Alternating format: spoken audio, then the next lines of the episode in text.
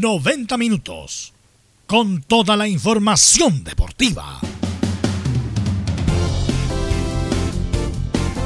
Vivimos el deporte con la pasión de los que saben. Estadio en Portales. Ya está en el aire con toda la emoción del deporte. Comentarios. Carlos Alberto Bravo, Venus Bravo, Leonardo Mora, René de la Rosa, Camilo Vicencio y Giovanni Castiglione. Reporteros. Enzo Muñoz, Nicolás Gatica, Rodrigo Vergara, Juan Pedro Hidalgo, Rodrigo Jara y Felipe Holguín. Producción. Nicolás Gatica. Técnicos. Gabriel González Hidalgo y César Navarrete. Edición. Leonardo Mora. Dirección. Carlos Alberto Bravo.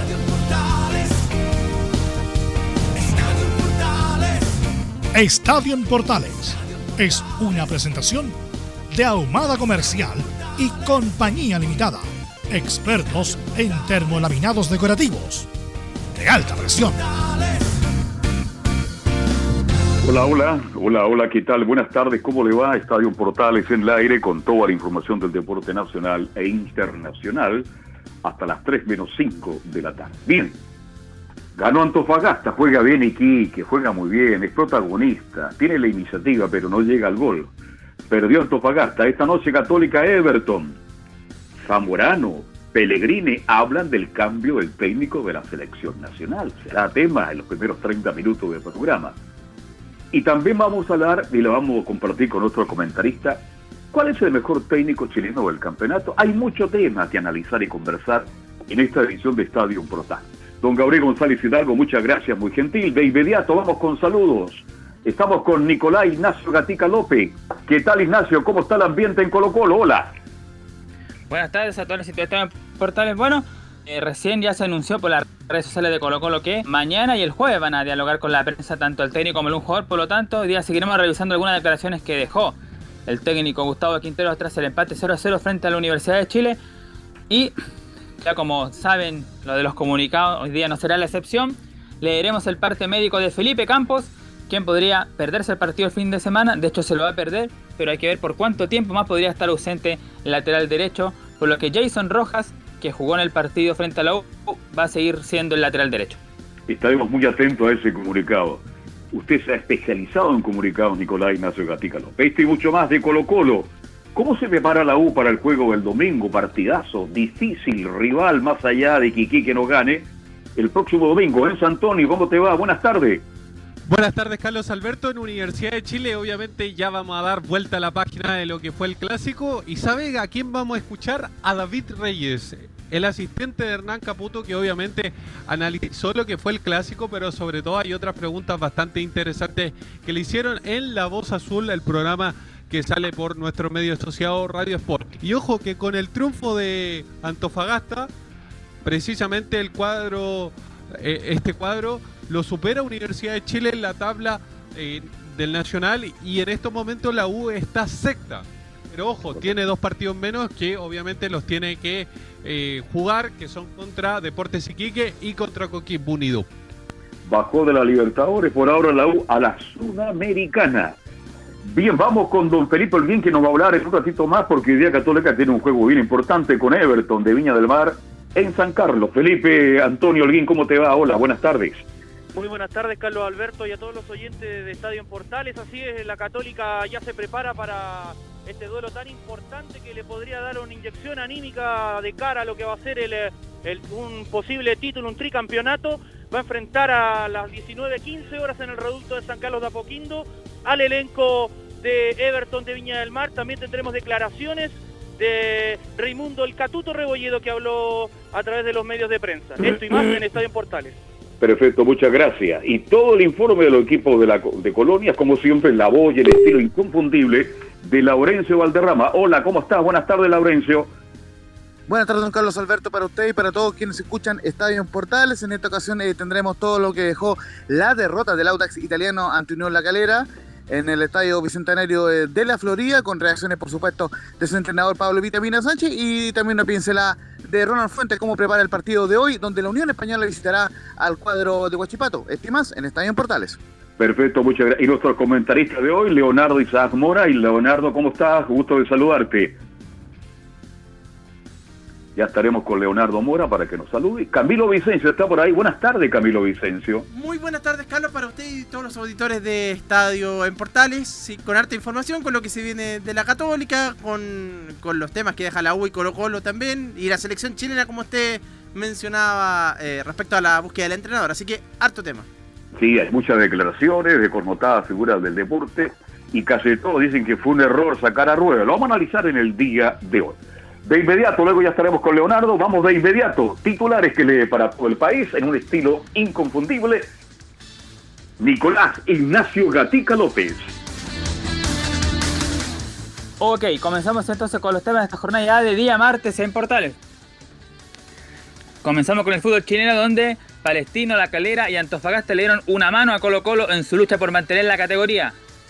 Palestino, tras derrotar en partidazo a Cobresal, Calera, que venció al Accidenteno visita, y Antofagasta con Tito Tapia, que derrotó a Iquique. Aunque en el duelo de Iquique Antofagasta hubo un posible penal a favor del elenco celeste, que el hábito del partido no cobró y que pudo haber cambiado la suerte de ese compromiso. Además, en otro partido del lunes, Wanderers y Serena igualaron sin goles, donde hubo una posición de adelanto mal cobrada en contra de la Serena. En esta jornada, además del partido de Everton Católica, destacan los partidos de Huachipato con Unión Española y O'Higgins ante la Universidad de Concepción. Mientras que mañana, y pese a que Coquimbo pidió suspender el partido ante Curicó, al final ese encuentro se va a disputar mañana a las 21.30 horas en la cuarta región. En noticias internacionales y relacionándolo con la selección, justamente como decía Carlos titulares, esta tarde será presentado en Colombia Reinaldo Rueda como nuevo técnico de la selección. Claudio Grado, quien estará lesionado por los próximos dos partidos del Betis, tuvo una interesante entrevista con TNT Sport donde habló de la selección, de su opción de ser técnico a futuro siendo aconsejado por Pep Guardiola ni más ni menos, y también de su opción de volver a Colo Colo o incluso a otro equipo chileno. Cerramos con Chinos por el Mundo donde Kusevich y el Guaso Isla fueron titulares en victorias de Flamengo y Palmeiras. Incluso Palmeiras con la camiseta de Kusevich, que es la 4, se burló del Corinthians, su clásico rival a quien goleó por 4 a 0. Esto y más en Estadio en Portales. Perfecto. Muchas gracias, Nicolás Ignacio Gatica López. Oiga, lo de Bravo es preocupante, Camilo Vicencio. ¿eh? Porque no está jugando, juega un partido y su ausencia dura dos o tres más. Entonces, bien, bueno, el tiempo no pasa en vano, Camilo Vicencio Santeliz. Sí, muchas lesiones este eh, entre la parte final del 2020 y este comienzo de año. De hecho, hay que recordar que no estuvo para la primera fecha clasificatoria. ¿Se acuerda que tuvo lesiona, tuvo que jugar primero Arias y después eh, Brian Cortés en los dos primeros encuentros de las clasificatorias? Y ahora último también. Así que, bueno, ya está ya ha tenido varias eh, lesiones de, en su última parte de la, de la carrera. Lamentablemente es así, no está pasando por un gran momento en cuanto a lesión el portero de la selección nacional chilena de fútbol. ¿Está por ahí Leonardo, no? No. No, no va a estar con nosotros viendo. Bien, analicemos varios temas, Camilo Vicencio Santelice. Luego tendremos los informes como es habitual, partiremos con Católica, con la U de Chile y, y Colo Colo. Fíjese que estuve viendo, y usted también, a lo mejor el partido de Antofagasta con Iquique. Ganó Tito al final, pues. Ganó el Tito. Con Rifo como ayudante, pero cuidado, y este tema lo quiero tocar porque Iquique da la sensación que es un equipo que cualquiera puede ganar. No es así, juega bien Iquique, tiene iniciativa, es protagonista. Llega, se crea oportunidades, pero no concreta. Y ese es el próximo rival que tiene la U. A Iquique le quedan seis partidos. Y en esto del fútbol, que es un tema antiguo, viejo, que se sigue comentando y se va a seguir comentando por mil años más, equipo que tiene el balón, equipo que juega bien, equipo que llega al arco rival, el, equipo que ataca, que es protagonista, Camilo, al final no logra muchas veces absolutamente nada. Pasó con Iquique, le llegaron tres veces a Iquique, ganaba bien 1-0 con un penal y al final terminó perdiendo y se complica justamente el cuadro del norte de nuestro país. Sí, y ya le ha pasado, yo recuerdo el partido con la Católica, aquel famoso partido que, que gana el equipo cruzado, pero que Kiki tuvo la oportunidad, tuvo como tres o cuatro, se acuerda que Matías Dituro en esa oportunidad fue figura nuevamente, y, es decir, algo que le está pasando, no, no es que juegue mal Deporte Iquique, se crea las oportunidades, pero, pero no está logrando los puntos. Así es, lamentablemente un equipo que juega bien y tiene muchos juegos lesionados, bueno, así es la vida, así es el fútbol. El fútbol es como la vida. Uno le hace empeño muchas veces y las cosas no resultan. Y a veces cuando uno se deja estar, llegan sola, pero es parte de la vida. Bien. Carlos. Quiero sí, te escucho. Sí, usted hablaba de Claudio Bravo. Y tenemos declaraciones de él. Porque dio una entrevista y, bueno, habló de varios temas, está, está bien interesante, de la selección chilena, de su posible regreso a Colo Colo en alguna oportunidad. ¿Le parece que lo escuchemos? Porque sí, eh, yo lo he escuchado muchas veces, me la están repitiendo todo el día, ya cada rato, ¿ah? pero, mucha gente que no tiene la suerte de estar en la casa, de ver televisión, es bueno escuchar a Bravo porque él habla, entre otras cosas, Camilo, que a lo mejor está de vuelta en un equipo chileno, no le desagrada volver a Colo Colo, estaría feliz, pero lo más importante que dice en esta entrevista, Camilo, es que el, su futuro en el fútbol lo ve como técnico. Sí, sí, y es a partir de algo de Guardiola. También hay algo de eso. Mire, la primera que habla justamente sobre lo de si piensa en algún momento, esto es la 0-1, volver a Colo Colo. Siempre, siempre, siempre está el pensamiento del fútbol chileno en sí. A mí me tocó por lo menos vivir toda mi etapa formativa, mi infancia en Colo Colo me tocó desenvolverme también a nivel profesional en Colo Colo, que para mí también era, era parte de, un sueño grande el poder llegar, imagínate, a salir campeón donde, donde viviste una etapa desde muy, desde muy niño, quemando prácticamente todas las etapas. Pero yo también he sido abierto en la opción de, volver, siempre, siempre lo he dicho, yo, yo me considero muy profesional en lo que hago nunca cierro las puertas de, ningún lugar y creo que las circunstancias, el, tiempo dirán dónde, dónde toca estar. Si, si, me toca estar en Colo Colo, mira, feliz, feliz de volver, de, echar una mano, de hacer lo que me toca hacer tanto acá en el Betty o lo que he hecho en la Real Sociedad o en el City, en el Barça, donde me ha tocado estar, lo, voy a hacer. Más en el lugar donde, donde te conocen, donde naciste, si se puede decir así o no, donde eres parte también de, una historia a lo mejor no tan grande como otros jugadores, pero, pero sí eres, parte. Y, por qué no, pero, pero también me abro a las posibilidades de, poder estar en otros lugares. Y ahí la primera, de, refiriéndose a Colo Colo.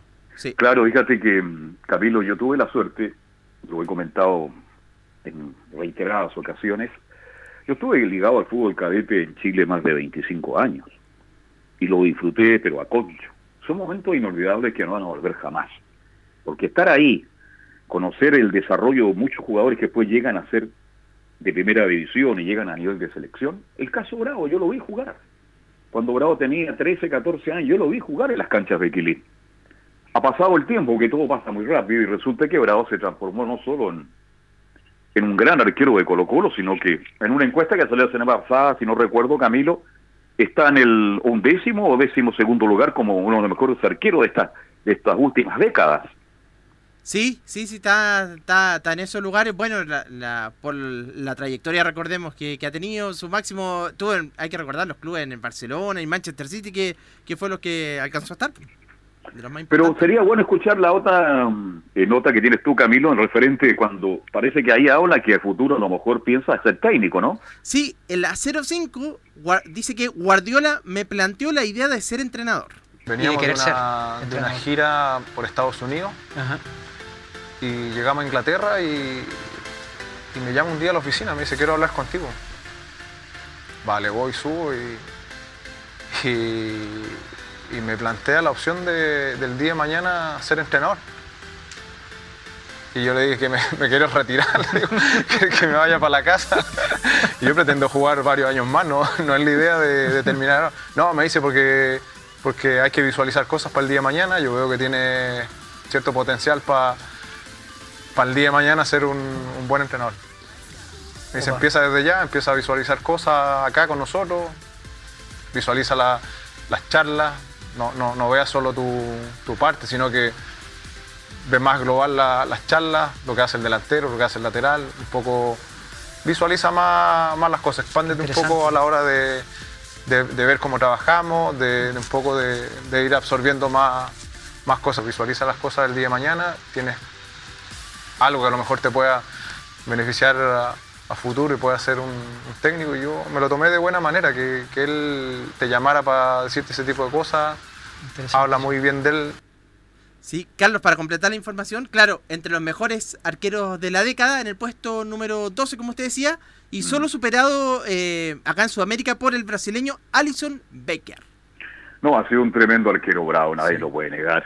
Buen arquero. Ahora, claro, cuando a ti te llama el jefe y tú estás plenamente vigente y te dice, oiga, este, siéntese, conversemos, usted tiene que pensar en el futuro. ¿Qué va a hacer más allá? Y por eso la sonrisa de Bravo ya me quiere sacar y resulta que Bravo tiene para jugar fácilmente, creo yo, dos o tres años más, Camilo. Sí. Ahora, ¿qué ve Guardiola en Bravo? Lo que ves, ves tú, pues, Camilo, lo que veo yo, lo que ve de la gente, un tipo serio, un tipo responsable, un tipo muy profesional, un tipo muy exigente con él mismo y un tipo disciplinado. Son cosas fundamentales para ser técnicos. No cualquiera se para delante de un grupo de 25 personas que piensan distinto, que son diferentes en el hablar, en el caminar y en las cosas que desean. Para manejar un grupo hay que tener todas esas condiciones. Y creo que Bravo las tiene. Sí. El problema es, hay que llevarla a la práctica después. Es fundamental que un técnico, yo lo he conversado con, con Vicente, a quien recordé ayer en la tarde, lo conversé con Acosta muchas veces, con César Bacha, que habitualmente converso, etcétera, etcétera, con el Lulo Socía, recuerdo, con Huguito Carballo, el Tano Boy, Biondi. Estoy dando nombres que a lo mejor la gente no recuerda, pero fueron técnicos y me decía, lo más importante es poder comunicar de mejor manera las ideas. Fíjese, yo fui testigo de situaciones cuando estaba muy ligado a la U de Chile, las ediciones menores, las ediciones cadete, que el técnico César Bacha, en muchas ocasiones, llegaba el día martes, habían jugado el día, perdón, habían jugado el día sábado, habían ganado, da lo mismo el resultado, y César Bacha reunía a todos sus jugadores y decía, a ver, quiero que usted, Jorge Pedrero, usted venga para acá, Pedrero, analíceme la derrota que tuvimos este fin de semana, es un ejemplo que estoy poniendo, contra Audax Club Esportivo Italiano. Salía el muchacho, y el muchacho no tenía cómo expresarse, cómo entregar una idea futbolística en relación al fracaso o al éxito que había tenido. Entonces, todas esas cosas los técnicos, cuando empiezan de muy abajo, la van aprendiendo, la van llevando a la práctica y van logrando el éxito. Yo creo que Bravo tiene todo, Camilo, todo, todo para seguir ligado al fútbol como técnico. Sí, como técnico, yo pensaba en un momento como preparador de arquero, uno lo vería, pero como técnico, sí, de- él tiene las características de líder, bueno, fue capitán de la, de la selección chilena, a pesar de que a lo mejor, eh, y eso demuestra, yo creo que es una característica de líder, como usted decía, también, eh, también es, es como más, eh, digamos, eh, tranquilo como para asumir esa- esas características, pero eh, ese, ese liderazgo no significa que por ser un buen arquero después vaya a ser un gran técnico, eso tendrá que verse después en, en la carrera, pero creo que tiene las condiciones para, para lograr ser un director técnico. Claro, son cosas muy grandes jugadores chilenos, no voy a, nombrar a ninguno, grandes jugadores a nivel mundial como técnicos fueron un fracaso. ¿ah? El problema es tener la capacidad de poder comunicar. El técnico tiene que comunicarle a su dirigido y que el dirigido le entienda de la forma más simple y sencilla posible. Y eso es lo difícil. Eso es lo complicado. Bravo creo que lo tiene. Vamos a dejar ahí, el te- tenemos algo de más bravo hasta ahí nomás, porque Sí, tenemos un, escuchemos una más, Carlos, Ya. respecto a mm, respecto a los próximos partidos clasificatorios y se refiere a cómo analiza, bueno, eh, cómo ve el partido contra eh, Paraguay. Partido difícil, complicado. Nos ha tocado tener malos resultados con Paraguay en, en Santiago. Sí. Me acuerdo de la época de Bielsa, nos Exacto. metió tres Paraguay y el estadio, la propia gente nuestra nos gritaba ole. Sí. Da Silva, me Me acuerdo. acuerdo, un cabezazo Cabaña, o Sí, Da Silva, Da no, Silva, sí. no- nos hicieron goles Sí, ese día y la época de Bielsa, me acuerdo. Me acuerdo que, que la gente pifiaba, silbaba, nos gritaba ole y, y Paraguay en el Monumental nos deja prácticamente fuera del, del Mundial. Por eso te digo, partido difícil, más sabiendo quién está de técnico, que El conoce Toto. prácticamente la Lo- base de nuestra selección, la, la conoce de sobra, sabe cómo juegan, sabe qué es lo que hacen dentro, dentro de una cancha, cómo se preparan, sabe prácticamente todo. Todo. Por eso te digo, es, es complicado. Bueno, él se refiere a la farra que tuvo Chile. No, Tú estabas en ese partido también, Camilo, no en el Monumental, ¿no? Sí, sí, sí, aquí el partido que, que Chile llegaba como mm, eh, que llegaba después de la Copa Confederaciones y, y estaba cerca de clasificar al Mundial y pierde 3 a 0, un mal partido donde Arturo Vidal convierte el autogol, ¿se acuerda? Claro, el cabezazo en el arco del sector norte del Estadio Monumental, estadio lleno. Fue horrible como Chile. Bueno, no, no, no volvamos al pasado porque Sí. a mí me molesta cómo Y esos jugadores con el paso de los años, cuando uno va madurando, se va dando cuenta de los errores que cometió en su vida laboral, etcétera, o como persona más que nada. Y se van a acordar que ellos se farriaron la opción de llegar a un tercer mundial en forma consecutiva. Hicieron todo lo que hay que hacer para no ir al mundial y los culpables son los jugadores. Bien, yo no quiero llegar a otro tema porque el tiempo usted sabe que avanza muy rápido en radio. Habló Zamorano, habló Pellegrini, han hablado muchas personalidades del fútbol y están en desacuerdo con lo que hizo la Federación de Fútbol de Chile de sacar a Ruedas del cargo de la selección. ¿Qué le parece las declaraciones tanto de Zamorano como de Pellegrini y otros que dicen que fue un tremendo error? Es que yo creo que Rueda ya no tenía mucho más que, que, que, mostrar y lo hemos dicho acá en, el programa. Ya eh, en, dos años sí, intentó, ¿verdad? Probó jugadores, pero yo creo que ya no había mucho más y lo demostró el en los partidos de, la, de, las, de las clasificatorias. La derrota contra, contra Venezuela, nunca logró encontrar el, juego que, se esperaba. Así que no, no estoy tan de acuerdo con, con los jugadores en este caso. Yo he llegado a la conclusión de que Rueda no está en la selección chilena. Mire lo que voy a decir. Comparto plenamente lo que usted ha comentado, Camino Marcelo, pero mire lo que voy a decir. Como había una relación y se dio una opción de que Colombia se interesó en Rueda, los dirigentes dijeron aquí está la nuestra. Recuperamos toda la inversión, paga los dos millones y medio de dólares y que se vaya. Y traemos uno de nuevo. Se dio esa posibilidad, se dio esa oportunidad. Y Rueda hoy día ya fue presentado oficialmente como director técnico de la selección de la selección Colombia. Pero Zamorano da nombre, dice que en Chile hay técnicos. Dice que José Luis Sierra es un técnico joven, que está con mucha fuerza, con muchas ganas, y que podría ser futuro técnico de la selección. ¿Usted comparte con él, sí o no? No sé si para ahora, pero yo creo que va a ser un candidato de, de todas maneras. Hay que nombrar las campañas que ha hecho, campeón con Unión Española, con Colo Colo, guste o no la forma, y ahora con, Palestino también lo tomó en la parte baja y ahora lo tiene cuarto en zona de, clasificación, pero claro, uno podrá gustarle, podrá catalogarlo eh, con lo que hizo en, Colo Colo, que no era el mejor fútbol, pero sí con la Unión Española tuvo y ahora algo con, con Palestino, pero yo creo que es un técnico interesante. Claro, interesante, como hay otros que voy a tocarlo más adelante, y también habla de Berizzo, pero él sabe que está en Paraguay. Dice que Berizzo era el técnico ideal para Chile. Bueno, pero Berizzo no puede venir bajo ningún punto de vista si es técnico de la selección paraguaya. Pero yo quería tocar este tema porque tanto Pellegrini, Zamorano y Arturo Vidal están en desacuerdo con la decisión que tomó el fútbol chileno. Imagínese si Chile no clasifica. Yo siempre me adelanto los hechos, Camilo. ¿Se imagina si Chile no clasifica al próximo mundial? Estos mismos nombres, Zamorano, Pellegrini, Arturo y otros, van a decir del error que cometimos. Entonces, interesante lo que se viene.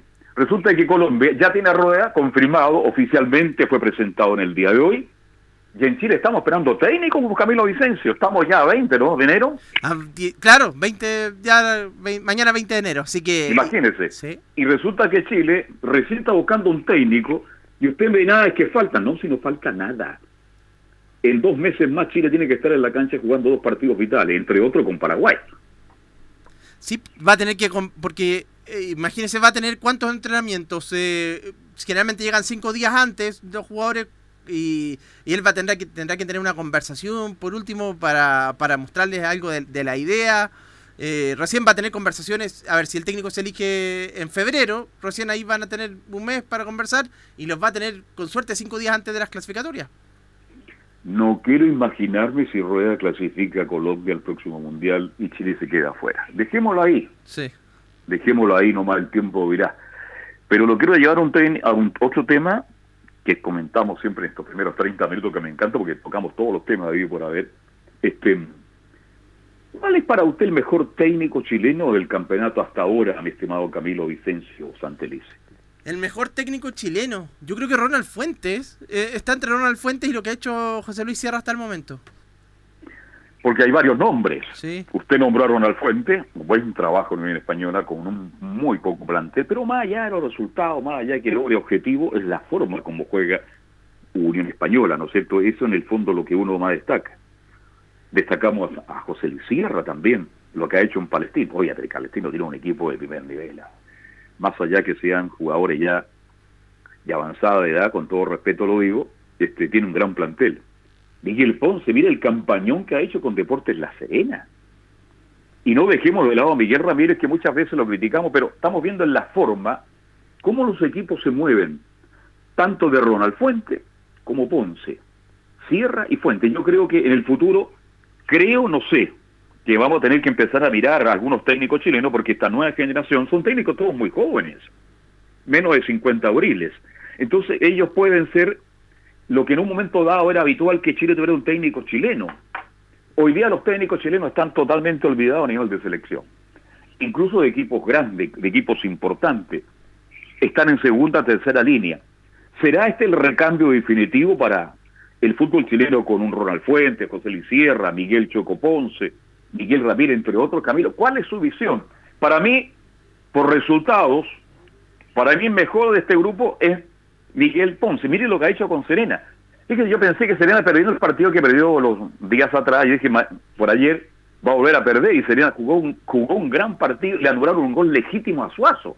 Vale decir que Serena, más allá de la derrota, mantuvo una línea futbolística y creo que ha hecho un gran campañón el sueco Ponce en Deporte de la Serena.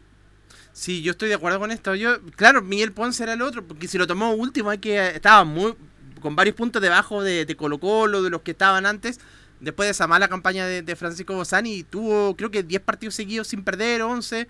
Eh, bueno, ahí eh, una tremenda campaña. Sí, yo creo que se viene una, una nueva camada de entrenadores precisamente eh, del, fútbol chileno que están demostrándolo. Si, si uno se pone a analizar, tanto ahí los que han los entrenadores chilenos que han tomado los equipos, lo, están cumpliendo buena campaña. Lo de Ponce, lo de Ramírez, usted también lo mencionaba. Wanders también está jugando, también tiene una idea de juego clara. Juega bien.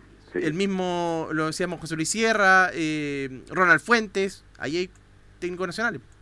Por eso es bueno tocar el tema, porque cuando se habla de los técnicos chilenos, una generación que ya pasó, lamentablemente, que durante muchos años no tuvo oportunidades, y aparecen estos nombres, bueno, que la gente ya se vaya acordando no los técnicos chilenos. Miguel Ponce con poquito Camilo, con poquito. Llegó Mañasco, se integró Humberto Suazo, todavía está muy dolido Waldo Ari ¿ah? Eso se lo dijo, se lo dijo en la mañana y en la tarde ya está entrando en La Serena. Ese tema lo vamos a tocar más adelante. El papá adoptivo de Suazo, usted sabe que es Osvaldo Aricurtado. Sí. Bien, pero resulta que con poquito trajo dos, tres jugadores el cuadro de La Serena y resulta que el equipo salió del fondo de la tabla. Yo creo que va a mantener la categoría sin problema. Y más allá de que ha ganado y ha empatado y ha perdido muy poco, es la forma de jugar que tiene un equipo vistoso, un equipo que juega muy bien, eh, Camilo, para la vista, un equipo muy claro. Ayer en el gol que hizo Suazo, que fue legítimo, fue una jugada muy bien construida. Bueno, por esas cosas del VAR, que otro tema que vamos a tener que seguir tocando, no vaya a ser un día que se junten todos los árbitros de esta parte del mundo o de Sudamérica y digan, oye, basta del VAR, porque por Dios que ha cometido injusticia el VAR. Para mí el gol que hizo Suazo ayer, que fue de gran factura, fue absolutamente legítimo. Y resulta que Miguel habría ganado y Miguel está metido. Y yo que también, por favor, no olvidemos lo que ha hecho JJ Rivero en Coquimbo Unido, mi estimado Camilo. Ahí hay otro también, de veras, se nos estaba, se nos estaba escapando final de semifinal de Copa Sudamericana, ¿no? O sea, más el abanico, son por lo menos cuatro o cinco entrenadores los que están técnicos nacionales, que están haciendo una muy buena campaña. Así que yo creo que por lo menos se abre, hay un abanico de posibilidades en el futuro, en el futuro para pensar en un técnico chileno, sobre todo en este minuto. Yo creo que este minuto es difícil porque lo ideal sería por Camilo tener un técnico nacional, por el poco tiempo que hay. Él conoce el medio, conoce los jugadores. Lamentablemente creo que hoy día se podría probar en uno o dos nada más, pero sería una apuesta muy difícil, muy Se imagina que el señor Milá, presidente del fútbol chileno, elija un técnico nacional y nos va mal, yo creo que eh, llega en cinco minutos a Curicó. Sí. De vuelta. En cinco minutos está en Curicó de vuelta. Bueno, y ahí tienen razón de repente muchos técnicos cuando han reclamado, cuando han dicho que, que siempre se privilegia lo, lo extranjero, muchas veces llegan sin mucho currículum y, y, sin embargo igual se les prefiere, dicen por ser del otro lado de la cordillera, Argentina o Uruguay, y quizás se les da, se les mira de otra manera. Exacto. Bien, para ir cerrando esta parte, quiero enviar un saludo cordial a Andrés Prieto, me llamó hoy día su secretario, gran amigo mío, Andrés, fue intervenido de, una cadera, está con muchos dolores, pero la operación fue un éxito. Así que eh, para Andrés Prieto, escuche este programa porque me lo ha dicho en varias ocasiones, producto de que hablamos mucho más allá de lo que está pasando hoy, está en recuperación. Y a un amigo que nos escucha todos los días, sobre todo el programa de la tarde y, Estadio Portales que está ahí en el Palacio de Justicia. ¿Dónde está el Palacio de Justicia? Ahí en bandera con... ¿Con qué calle, Camilo?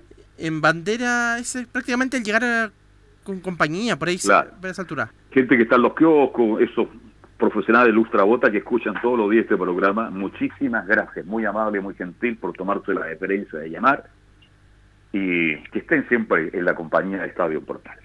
Camilo, lo invito a una pausa. ¿Le parece bien? De todas maneras, y volvemos con los informes. Vamos con la pausa y se viene el informe de Universidad Católica.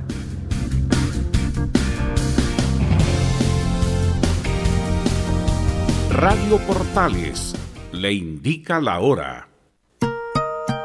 14 horas, 3 minutos. Comercial IAC y Compañía Limitada. La mejor calidad mundial en laminados decorativos. Comercial IAC y Compañía Limitada es Vertec en Chile. San Ignacio 1010, Santa Rosa 1779, Avenida Mata 446 y Portugal 501. Comercial IAC y Compañía Limitada es Vertec en Chile. AIG Legal es un estudio de abogados cuya misión es entregar una asesoría directa, veraz y personalizada para todos los ciudadanos. Contamos con especialistas en derecho de familia, herencias y derecho laboral, entre otras áreas. Visita nuestra página web www.aiglegal.cl o comunícate con nosotros y agenda una reunión sin costo al número más 569 73 04 67 92 AIG Legal. ¿Quieres tener lo mejor y sin pagar de más? Las mejores series de televisión, los mejores eventos deportivos, equipo transportable, películas y series 24/7. Transforma tu TV a Smart TV. Llama al 973-718989. Twitter arroba panchón. Termolaminados de León, tecnología alemana de última generación. Casa Matriz, Avenida La Serena, 776 Recoleta. Foro 22 622 56 76. Termolaminados de León. Visita www.radiosport.cl, el sitio web de la Deportiva de Chile. Programas, noticias, entrevistas y reportajes, podcast, radio online y mucho más. Todo lo que pasa en todos los deportes lo encuentras en www.radiosport.cl. La Deportiva de Chile en Internet. No se pierda todos los días a medianoche, lunes a domingo en Radio Portales, el tren del recuerdo. Conduce Salvador Fernández. Solo canciones inolvidables de su época. Contáctese con Salvador Fernández al foro 22 319 7959. Le esperamos esta medianoche con el tren del recuerdo en Estación Portal.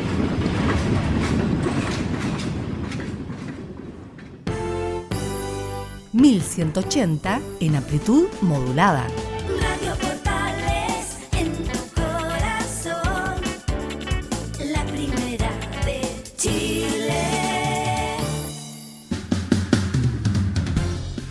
Bien, ya estamos de vuelta, 14 horas con 6 minutos, somos Portales, AM 1180 de la amplitud modulada y por toda su plataforma, cubriendo todo el país y el mundo. Bien. Hoy día tenemos fútbol, un partido muy interesante, muy bonito que se va a jugar en San Carlos de Apoquindo y será transmisión de Estadio Portales eh, Digital. Bien, está por ahí ya don Felipe Antonio Holguín. ¿Cómo le va Felipe? Buenas tardes. Muy buenas tardes Carlos Alberto y a todos los oyentes de Estadio Portales. Eh, la Católica tiene un gran partido, como le decían titulares. Eh, va a jugar ante un equipo como Everton que se ha puesto un poco ya más difícil a lo que ha hecho durante el campeonato con un técnico nuevo. Eh, y va a tener algunas bajas el, cuadro de la Católica en este caso también, porque va a presentar una alineación eh, bastante inédita en este caso y también va a meter algunos jugadores eh, eh, juveniles que van a ser eh, de la partida, otros que no habían sido titulares, eh, pero esta vez van a ser titulares ante Everton de Viña. A ver, este, Camilo, usted que conoce mejor Católica que yo, porque yo hace 20, 30, a ver, no menos, 15, 20 años atrás, yo vivía muy, yo iba muy seguido al Estadio San Carlos Apoquindo. Tenía una gran relación con viejos dirigentes, muy amables, tuvo muy cordiales. Este, y siempre hemos dicho que la Católica trabaja muy bien en menores, eso no está en discusión. Pero en esta situación que está viviendo el técnico Holland, más allá de incorporar jóvenes, es producto también de las lesiones. Entonces, la tarea para Holland de, aquí en adelante no va a ser muy fácil, ¿ah? No, no va a ser fácil, sobre todo para esta recta final de- del campeonato. Sí, Ah, o sea, es verdad que hay algunos que, que les ha dado la oportunidad de los jóvenes, como Saavedra, pero que ya son, son titulares, ya se eh, indiscutido el puesto, pero hay otros que, que están por, por reemplazo, porque, por ejemplo, el caso de Gonzalo Tapia, que está jugando los últimos encuentros, es porque está lesionado en esa, en esa ubicación Gastón Lescano. O el mismo caso de, de- de Diego Valencia, que jugó por el sector izquierdo, es porque no está Puch, que absolutamente son los, son los titulares. Claro, pero Saavedra ya venía de un poquito más atrás Sí. antes que llegara Holland. Pero bueno, Holland ha, ha tenido, ¿no es cierto?, confianza en los jóvenes. Pero alguien me decía por ahí, un hincha de la Católica muy fanático, no se lo voy a nombrar, usted lo conoce, me decía, este, bueno, por necesidad también, la Católica se dio en la urgencia de tirar jóvenes porque, bueno, no hay más plantel. Bueno, Pero así todo, creo que Católica está sacando la tarea adelante, Felipe, y vamos a ver cuál es el equipo que va a parar hoy día ante un Everton, como usted decía, que ha mejorado un poquito con la llegada de, de Sensini. Claro, es el, el técnico argentino, bueno, de- que pasó por el seleccionado argentino también, eh, Roberto Sensini.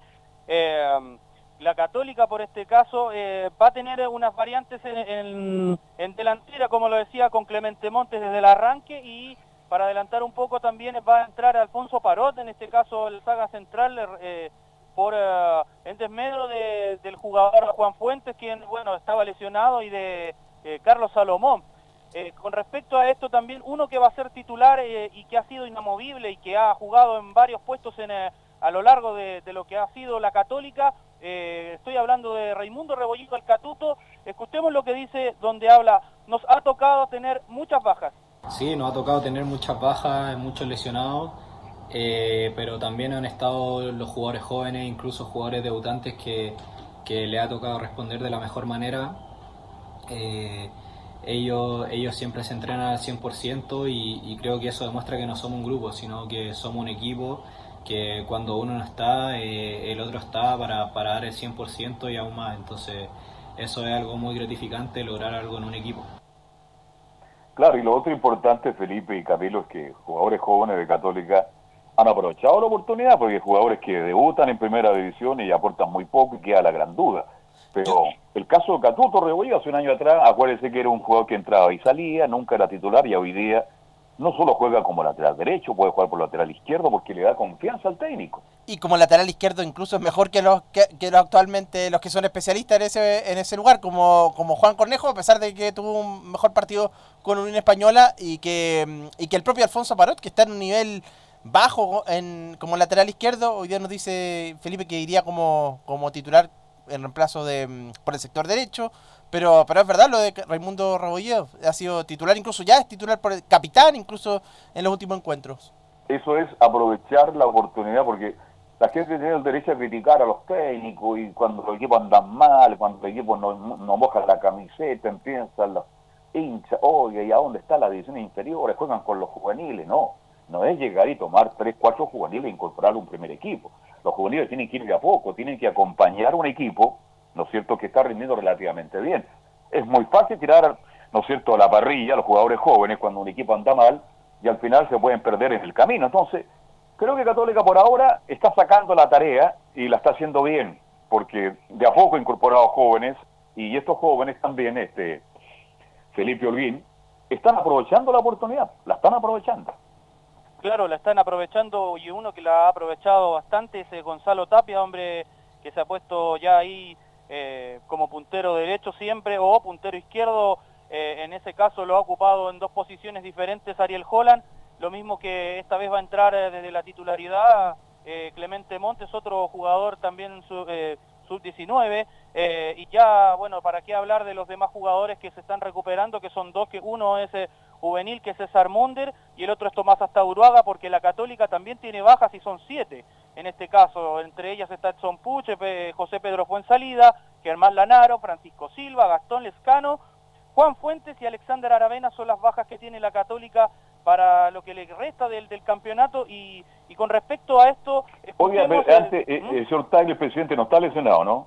No, no, Ya, no, qué no, bueno, porque Tagle, con no. la lista que usted me da, en el fondo están todos resentidos, todos lesionados en la Católica. Por eso le preguntaba. Sí, no, Bien. no, el señor Tagle está muy bien, siempre ve todo, eh, bueno, siempre tuitea unos tweets bastante polémicos, pero que no pasan desapercibidos, pero con, con respecto a lo que va a ser el partido de hoy en San Carlos de Apoquindo, eso de las 19.15 horas, eh, donde estará, por supuesto, todo el equipo de Estadio en Portales, escuchemos la segunda declaración de eh, Raimundo El Catuto Rebolledo que dice, sabemos que Everton es un gran rival. Bueno, sí, es un partido, es un partido duro el que se viene. sabemos que, que, que Everton es un gran rival, que, que siempre nos hace buenos partidos.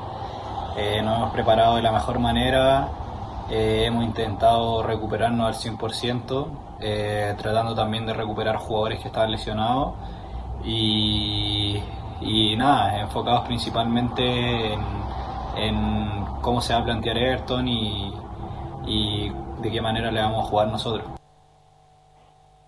Esas eran las declaraciones de Raimundo Rebolledo, eh, quien hablaba al respecto de lo que va a ser este rival, eh, el de turno que va a tener en esta ocasión, que es Everton de Viñada del Mar. Sí, que ha sido irregular Everton estos, en este en este año. Bueno, tuvo el cambio de entrenador, ha estado incluso peleando en la parte baja. Ahora ha, ha salido, tiene la figura de, de Juan Cuevas, que es el hombre desequilibrante en este momento de, de Everton. eh, y y la, en la defensa también tiene algunos, eh, eh, tiene buen- buenos jugadores con experiencia, por lo menos. Y lo mismo que, que el arquero Johnny Herrera. Sí, Pereira juega bien el central derecho, Pereira. pero pero Everton no tiene un gran plantel, no, no, no, no, no tiene un gran plantel. Tiene 11, 12 jugadores, no tiene más. Que no venga Johnny Herrera a decir que Everton tiene un equipazo y que podrían estar mejor en la tabla de posiciones. Yo veo muy seguido a Everton. Usted destaca a Cueva, que es un jugador que se destaca sobre el resto. El hombre que hace los goles, hace la pausa, pone fútbol. Un jugador distinto, diferente que tiene el conjunto original. ¿Sabe que han echado mucho de menos viendo más seguido a Everton, Camilo, a Cerato? Sí, ahí hay otro Porque en el contragolpe será todavía más allá que termina mal la jugada, pero se lleva a cualquier defensa. Eso era, de hecho, eran los dos desequilibrantes. Ahí tenía dos armas entre Juan Cueva y, y, y Cerato, pero sí, se ha hecho, bastante falta. Era rápido ahí por el sector derecho, cambiando de banda por, por la izquierda. Andaba bien por los dos perfiles. Ahora el que anda bien este volante que era de la U, ¿cómo, cómo se llama el volante? Que ahora Sí, está volviendo. Echeverría. después no ¿Ah? Rodrigo Echeverría. Echeverría. También está muy bien, se siente cómodo en Everton. y, Johnny Herrera que cumple, cumple, juega bien, pero de repente comete algunos errores también. Así que vamos a ver cómo se para este Everton a un- ante una católica difícil, a una católica que es muy rápida. Veo por el lado de San Juan, el lateral derecho, que por ahí Católica podría sacar más de algún provecho. Pero en fin, los partidos hay que jugarlo y por ahora creo que más allá de lo que todos estamos comentando, indudablemente que no va a ser fácil el partido para, para la U Católica, Felipe. Carlos, igual yo recuerdo el partido con, de Everton contra Colo Colo y ahí, claro, hablábamos de Juan Cuevas, pero en ese momento no ni siquiera fue trascendente en ese compromiso de hace una semana, que fue en, el, en el Monumental. Everton ahí, en verdad, en el segundo tiempo sí se aproximó, pero tampoco es que haya inquietado mucho el arco de Colo Colo en esa oportunidad. No, Everton fue un equipo que tocó el balón, tocó para Sí. atrás, para el lado, trataba, pero oiga, si Everton fuera estado un poquito más inspirado y con más ganas, a lo mejor saca otro resultado. Bueno, el fútbol es así, pues está hecho de momento y vamos a ver que puede ser el momento de Everton esta, esta tarde y noche ante la Católica en un partido que va a estar muy atractivo, Felipe. Así es, y ¿qué les parece si vamos con la formación de Universidad Católica para esta tarde y noche acá en San Carlos de Apoquindo para enfrentar a Everton de Viña del Mar? Vamos de inmediato, el otro día, este, con motivo de qué fue que vi a Alfonso Díaz en el Estadio Nacional, cuando la U era campeón, aparece, ah no, con la muerte de Vicente Cantatore, ahí mostraron imagen de Vicente Cantatore, ah, de Vicente Cantatore, y vi muchos rostros de gente ligada al fútbol que uno los recuerda con cariño, entre otros justamente Alfonso Díaz, que trataba de contener a una multitud en el vestuario, y la gente pasaba y pasaba. Así que, como lo decía Alfonso Díaz, Atención público del estadio.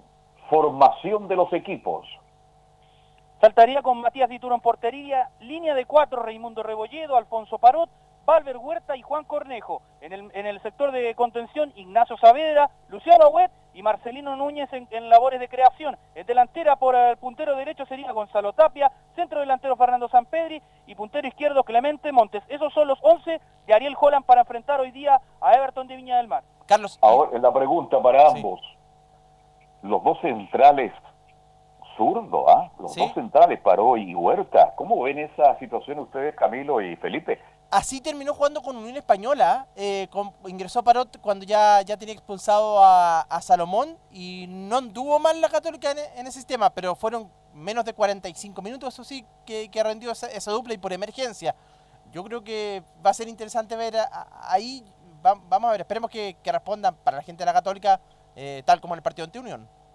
Eh, Felipe, de verdad que a ese hay que tener suerte en la vida y en el fútbol en particular. Fíjese, hasta ahora ahora que yo le veo muchas condiciones lesionado, Lanaro fuera de carrera, inclusive vendido.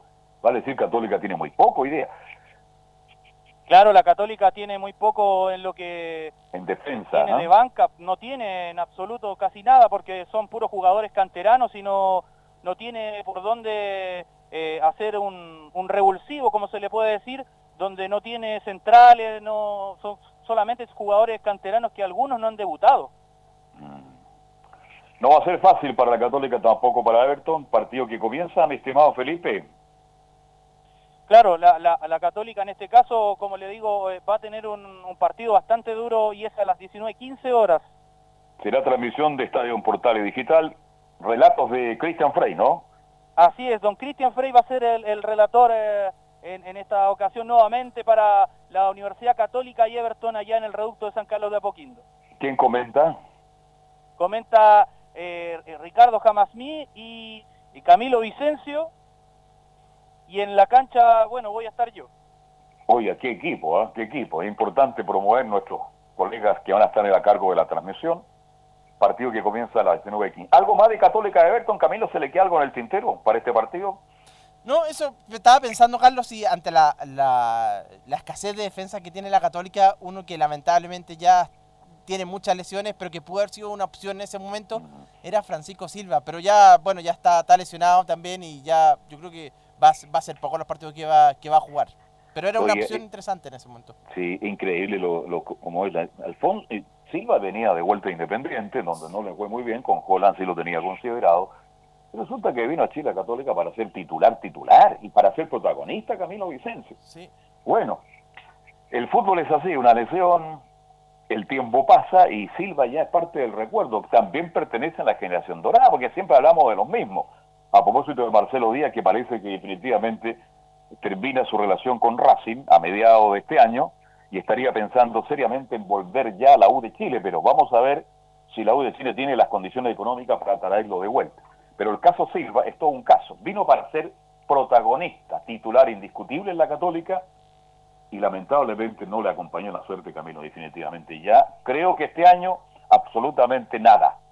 Carlos, y lo último, ya pensando en el próximo año, eh, estaba viendo informaciones y a lo mejor para que Felipe después nos puede contar más, pero de, mm, del Pablo Hernández, el Tuco Hernández que eh, está intentando desvincularse de Independiente, o Independiente lo querría sacar. La Católica estuvo en algún momento interesada este año, así que podría ser a lo mejor una- alguna novedad para, para la próxima temporada en esa zona del medio campo. Es muy Claro. importante. Bien. Felipe, ¿algo más, Felipe? No, eh, más que nada solamente ratificar lo que dice Camilo, eh, sí, es verdad que hay interés por eh, Pablo Hernández, el otro que sonó es Felipe Gutiérrez, pero está lejano porque tiene eh, un contrato bastante elevado en el equipo estadounidense. Bien, lo vamos a estar escuchando entonces la transmisión más tarde. Un abrazo. Buenas tardes, Buenas Felipe tardes, Antonio esté muy bien. Hasta luego. Gracias, igualmente para ti. Bien, de inmediato nos metemos con la U, la U de Chile porque tiene muchas noticias, muchas novedades y estamos ya con Enzo Antonio Muñoz. ¿Cómo está Carlos Alberto? Un Bien, saludo bien. para ¿Y tú cómo estás? ¿Bien? Todo, todo bien, estamos todos Qué, bien. qué bueno. Hay que En ser optimista que- en la vida, Enzo están Antonio, más allá que uno esté mal. Siempre Sí. uno tiene que decir, estoy bien y mañana mejor. Los que no están tan bien, Ya. pero es por producto de lo que viene del clásico de Universidad de Chile, porque a diferencia de Colo Colo, que por ahí tuvo el día lunes libre, Universidad de Chile no lo tuvo libre. Tuvo que entrenar en la tarde, trabajo regenerativo, obviamente, pensando derechamente en lo que va a ser el próximo duelo de la U, que es este día domingo contra Iquique, que viene de perder eh, contra Deportes Antofagasta, que por lo demás, lo decíamos, Antofagasta superó en el quinto lugar a Universidad de Chile, por lo cual la U queda sexta en la tabla de posiciones actualmente. Vale decir, Pero- salió de la Libertadores y se metió en la Sudamericana, ¿no? Sí, sí, pero más allá porque, ojo, el tema era que en el partido pasado que em, Palestino termina imponiéndose, eh, ya lo había superado en el cuarto lugar, porque hasta el clásico Universidad de Chile terminó como cuarto. Eh, al ganar Palestino, terminó quinto. Y al ganar eh, Deportes Antofagasta, terminó sexto. Pero Bueno, la tabla va tiene- cambiando como el ascensor, uno va al tercero, después se va al quinto, está cambiando permanentemente, así que Sí. por eso está entretenido este campeonato, más allá de la calidad de los partidos, porque se juega tan seguido. Imagínense hoy día, martes a las 10 de la mañana ya estaba jugando Antofagasta con, con Iquique, mucha gente no sabe, conoce solamente el resultado. después. Pero en fin, así está el fútbol chileno producto de la pandemia. Así que vamos a ver cómo hará esta U en un partido que no puede ser muy fácil, no va a ser fácil. Iquique se la está jugando con todo a cargo del Flaco Leiva en San Antonio. Sí, y precisamente lo que señalaba el Flaco Leiva en la conferencia o entrevista post partido, y, y señalaba él precisamente al canal oficial que eran seis finales, que lo que más le entristecía a él era que Iquique jugaba muy bien. Lamentablemente no, le, no se le daban los goles, pero que jugaba muy bien era una cosa que rescataba, pero que ojo, él mismo lo decía, que venía desde antes incluso el hecho puntual de, de que le estaba costando mucho marcar a Deportes Iquique, que por ahí tiene a un ex azul como Gustavo Lorenzetti. Claro, Gustavo Lorenzetti que, oiga, corre, mete, lucha. Eh, Caroca está lesionado, este tiene otros jugadores como, no sé si estará de vuelta Centeno, el central, que fue expulsado la vez anterior. En fin, tiene mucho Castillo, otro de los jugadores interesantes que tiene de Iquique, que están resentidos. Ojalá que no lleguen, dicen los hinchas de la U, pero si llegan, no, Caroca creo que ya está absolutamente descartado por eso, pero estoy con, contigo en el buen sentido de que Iquique juega bien, es un equipo que propone, es protagonista, pero en esto del fútbol, si tú no la metes adentro y de contra Antofagasta, que no juega bien con Tito Tapia, no juega bien Antofagasta, de contra le metió tres y resulta que hasta, oiga, hasta el Zanahoria Pérez hoy día lo ve ya desmoralizado, porque ha hecho una gran campaña. Ayer hablábamos de arqueros interesantes. Otro de los interesantes este año, Camilo, ha sido también el Zanahoria Pérez, el arquero de Iquique. Y que siempre tiene harto harto trabajo porque todos los equipos le, le han llegado. le llega por todos lados, oiga, hasta por la espalda le llegan, ¿ah? Eh, exactamente, así que se ha tenido que. Sí, pero mu- mucho trabajo el, el buen arquero eh, Sebastián Pérez. Enzo Antonio. Pero ahora a quien vamos a escuchar no va a ser a, a la era Dudamel. Vamos a retroceder un poquito en el tiempo y vamos, a, ir- vamos a irnos directamente a la era de Hernán Caputo. Porque en La Voz Azul, el programa que dan tanto por Radio Sport como por Portales TV, habló, hablaron con David Reyes. En ese programa que por lo demás está Leonardo Mora de conductor. Ya. Escuchemos la primera de David Reyes que habla de la salida de la U, cómo, cómo se da, y ojo, hace un- una acotación súper importante, porque él dice, por ahí nos equivocamos al continuar el 2020. Escuchemos lo que dice David Reyes. Y yo lo conversé con Hernán y lo analizamos desde el punto de vista que cuando la U, nosotros terminamos el, su- el año 2019, ahora, lo digo ahora, en su momento la emoción de- del primer equipo de la U, de estar ahí, de decir cómo si estamos capacitados, podemos desarrollar una cosa bonita con la U. Hoy en día sí creo que eh, no fue una muy buena decisión desde, lo profesional. Podríamos haber continuado. Ahora, esto que, que pasó, que sa- la salida nuestra, o lo que se, se venía generando, es algo que iba a pasar en cualquier momento. Ahí están las primeras palabras de Reyes, que ojo, también él señalaba la, la declaración es mucho más extensa y decía que con el cambio de José Luis Navarrete a Christian Auber, por ahí no le dijeron literalmente así como váyanse, pero se lo, según ellos lo palparon y lo sintieron porque habían situaciones puntuales, no las quiso detallar obviamente, donde le dejaban en claro que, que no estaban 100 conformes con ellos. Claro, esto se venía de mucho tiempo atrás, pues sí, imagínese, todo el mundo le daba a Caputo y a David Reyes, y ellos, uno, bueno, no hay que ser mago para darse cuenta de la situación que está viendo la U, eso se debía de venir. Y llegó el día en que Caputo tuvo que tomar su indumentaria con David Reyes, para quienes no vieron jugar a David Reyes, un volante de, técnicamente muy dotado, yo lo conozco de la época que era segundo infantil en la U de Chile, a David Reyes, le seguí toda su carrera, sobre todo allá en el Sausal, gran técnica, un tipo muy inteligente para jugar. Fíjese, David Reyes puede haber llegado mucho más lejos, como era un interesante volante derecho, de una técnica depurada. Bueno, la vida tuvo la suerte de jugar en la U, después anduvo en otro equipo, pero yo pensé que iba a llegar mucho más lejos. Y ahora como ayudante técnico, eh, Camilo, todos sabíamos que en un momento dado Caputo tenía que partir de la U, era insostenible. Sí, el problema es que eh, el problema es que el cambio era por y como lo hemos, lo hemos mencionado también, el cambio era por alguien que viniera a cambiar la forma en que estaba jugando el técnico Hernán Caputo, que hasta el momento no, no se ha dado, sino que más es similar a lo que a lo que se estaba realizando. Claro, el cambio entre Caputo y el amigo Duda, Dudamel, no ha sido muy notorio por ahora, mi estimado eh, Enzo Muñoz. Sí, y ojo, David Reyes no solo fue un volante talentoso dentro de Universidad de Chile, sino que también estuvo en el último clásico, el del 2001, cuando la U le gana en el Monumental a Colo Colo, consolidándose obviamente en, en ese partido particularmente, jugando de volante de contención. Más Así allá es. de que obviamente era un volante por la derecha, lo pusieron de contención, igual así todo rindió David Reyes. Ahí lo puso César Bacha, que fue el último técnico que ganó en el Monumental. Sí. Escuchemos, bueno, ayer, a, hacer un contexto, ayer escuchamos a Rafael Dudamel donde le preguntamos al técnico venezolano sobre la situación de Joaquín Larribey, por qué había una baja en cuanto a su cuota goleadora. Y también se lo preguntaba a David Reyes, ¿qué piensa de Joaquín Larribey? ¿Por qué bajó la cuota goleadora el delantero de la U? Escuchemos lo que dice David Reyes.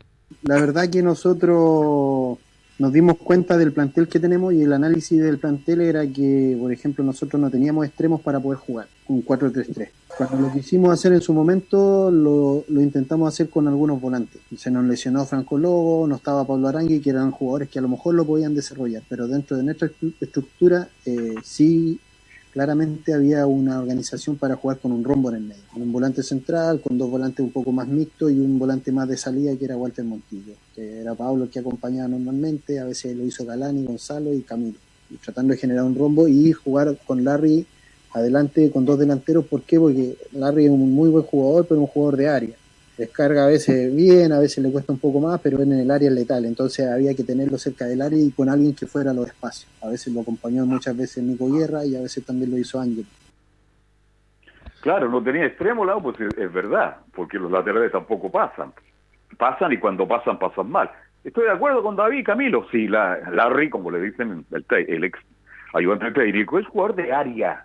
¿Sí? ¿Qué jugador? de- el típico 9 que se mete entre los centrales, que molesta a los centrales, que va arriba, que va al rebote. Porque técnicamente, Larry le cuesta mucho con la pelotita, pues, le cuesta cuando se engancha, trata de hacer cosas interesantes y el tipo es luchador, tampoco es muy rápido, cuidado con eso. Entonces tiene que estar metido en el área, pero para jugar en el área tiene que haber un puntero por derecha o por izquierda, un lateral por derecha o por izquierda que le metan centro al área, y en ese aspecto yo estoy de acuerdo con David. La U no tenía extremo para que jugara Larry, y al final, ¿por qué anduvo bien para mí Larry? No sé si se lo preguntaron en la entrevista, porque hicieron una muy buena dupla con Walter Montillo que estaba pasando por un gran momento en ese instante. Y, el, y, el, y ahora tenía el punto, hubiera tenido, ahora está el puntero, como es Lenis, que, pod- que, que también es un, un- a- alguien asistidor, pero Montillo en este momento ya sabemos la condición en que está, no está, está nublado, se le podría decir, no está en su mejor, eh, como, como cuando estaba en la era Caputo, sino ahí obviamente si hubiera tenido ese puntero y a Walter Montillo en ese nivel, obviamente la situación sería distinta. Usted dice que Lenny no está claro y comparto plenamente con usted. Enzo Antonio, Sí, cuando también le preguntaron al el tema de, de Reinaldo Lenis, porque a Hernán Caputo se le ofrecieron por ahí. Obviamente llega junto con Rafael Dudamel, pero es un- por un tema de que justo en ese momento salió Hernán Caputo. Y el David Reyes decía que cuando lo evaluaron, para ellos fue un tema el que el que Lenis no hubiera jugado hace más de cinco meses. Fue un tema. Y, y obviamente por ahí ellos pidieron otro tipo de refuerzo, no dijo nombres obviamente, pero decía que uno de los grandes peros era el tema económico. Eso era lo que a él le decían, que no se podía traer grandes jugadores por un tema económico. Escuchemos una de David Reyes que habla sobre Walter Montillo. ¿Qué, qué piensa él? Porque ya habíamos escuchado a Hernán Caputo y decía, con, conmigo hubiera continuado Walter Montillo. ¿Qué piensa David Reyes de Walter Montillo? Escuchemos lo que dice. Hay un montón de situaciones que a lo mejor hoy en día, desde la mirada y de lo que uno conoce a Walter, creo yo que lo pueden tener un poco afectado de todo lo que está pasando. Y no es fácil también, o sea, yo me pongo en el, pónganse ustedes en el lugar del jugador con 36 años, que ha jugado un montón de lugares y que lo único que quiere hoy día es disfrutar del fútbol, estar pasando por todo este tipo de cosas, lo que se dice, lo que se comenta, lo que se hace, lo que, que no lo llaman, que renuevan contrato, que le hablan a uno que a otro no, que si él es un jugador que está rindiendo, ¿por qué a él no le, no le, no le quieren renovar? Que el entrenador tenga que decir que no, que tiene que estar en evaluación o que hay una evaluación sobre su persona. A un jugador como él, de la categoría de él, eh, creo que hoy día la evaluación en su momento, hace un tiempo atrás, pasó en la cancha y él en la cancha rindió. Bien, es claro lo que dice Reyes, este, está por un... Bueno, sabemos todo lo que pasó con Walter Montillo, los dirigentes negociaron muy mal, fueron muy poco inteligentes, se, se dejaron llevar muchas, a lo mejor por el nuevo técnico, el técnico impuso alguna idea, algunos jugadores, y bueno, el error ya se cometió, todavía le quedan partidos a Walter Montillo, Dios quiera que pueda rehabilitarse y, ser protagonista. Ahora la pregunta del millón, ¿entrará el próximo partido Walter Montillo de titular, eh, Enzo Antonio? Es una muy buena pregunta. Y estamos a Marte, es bastante difícil darle una respuesta consciente porque como le decía, el, el entrenamiento de ayer fue netamente regenerativo, el día de hoy ya deberían estar practicando, y ya mañana o el día jueves ya pensando derechamente en qué equipo va a parar Rafael Dudamel. Pero ojo, hay un detalle, más allá de que mm, a Rafael Dudamel no le gusta Walter Montillo, lo terminó colocando por presión. Por presión a, a Walter Montillo. Estoy de acuerdo absolutamente contigo. sí. Entonces, ahora ya no está la presión del clásico. Entonces, podríamos ver a Jimmy Martínez en lugar de Walter Montillo y Walter Montillo en la banca ingresando el segundo tiempo. Bien, eh, hay muchas noticias, algunos connotados ex figuras de la U como Sandino Castec, ¿ah? este, por ahí Hoffen, Puyol, eh, Víctor, H, Víctor Hugo Castañeda. Dice que la U se perdió el gol que pudo haber ganado a Colo Colo dos veces. Primero se lo perdió Jimmy Martín y también se lo perdió Enríquez. Es una polémica, pero en fin, ya pasó, es parte del recuerdo. Y estoy contigo, yo creo que ya no está la presión del clásico y por eso te hacía la pregunta. Yo veo, me sorprendería, fíjate, gratamente si Montillo entra de titular con Miquique el próximo día domingo.